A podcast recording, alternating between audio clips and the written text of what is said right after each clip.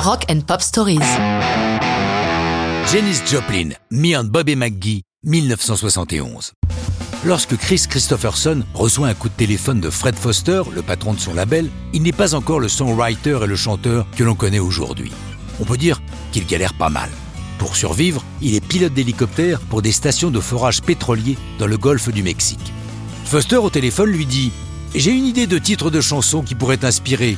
Que penses-tu de Me and Bobby McGee Au téléphone, Chris comprend McGee et note ça sur son calepin. Il dit à Foster Ok, je vais plancher là-dessus. Ce qu'il ne lui dit pas, c'est qu'il déteste écrire sur commande. Mais Foster étant sa planche de salut dans la musique, il réfléchit sérieusement à la question. Il raconte Je volais entre Bâton Rouge et la Nouvelle-Orléans, j'avais en tête une vieille chanson country, Why You Been Gone So Long, et je repensais à l'histoire du film de Fellini La Strada, où Anthony Quinn et Giulietta Massina vont de ville en ville. Comme dans le film, j'ai imaginé que mon personnage masculin, fatigué d'elle, la laissait tomber. Somewhere near Salinas, I let her slip away. Plus tard dans le film, Anthony Quinn rencontre une femme qui porte les vêtements de Giulietta Massina et lui apprend qu'elle est morte.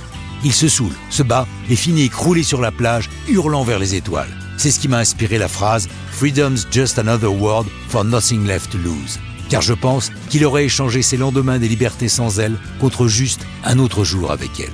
Enfin, la phrase Windshield Weepers Slapping Time, I was holding Bobby's hand in mine, we sang every song that driver knew, lui est inspirée alors qu'elle conduit sous une pluie battante après avoir posé son hélico à l'aéroport. La première version enregistrée de Me and Bobby McGee est due au chanteur folk Roger Miller. Puis, Chris l'enregistre lui-même sur son premier album. Pourtant, aucune des deux versions n'est un gros succès. Mais Christopherson connaît bien Joplin. Ils ont même eu une brève aventure amoureuse. Lorsqu'elle prépare son nouvel album, Pearl, elle choisit d'y inclure sa propre version de Me and Bobby McGee. Elle l'enregistre le 2 octobre 1970, la veille de sa mort. Bien qu'artiste reconnu et populaire, c'est son premier et unique numéro 1 aux États-Unis.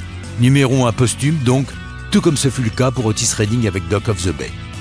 En 2013, lorsqu'une étoile est dédiée à Janis Joplin sur le Walk of Fame d'Hollywood, Chris, avec une intense émotion, en livre une version acoustique.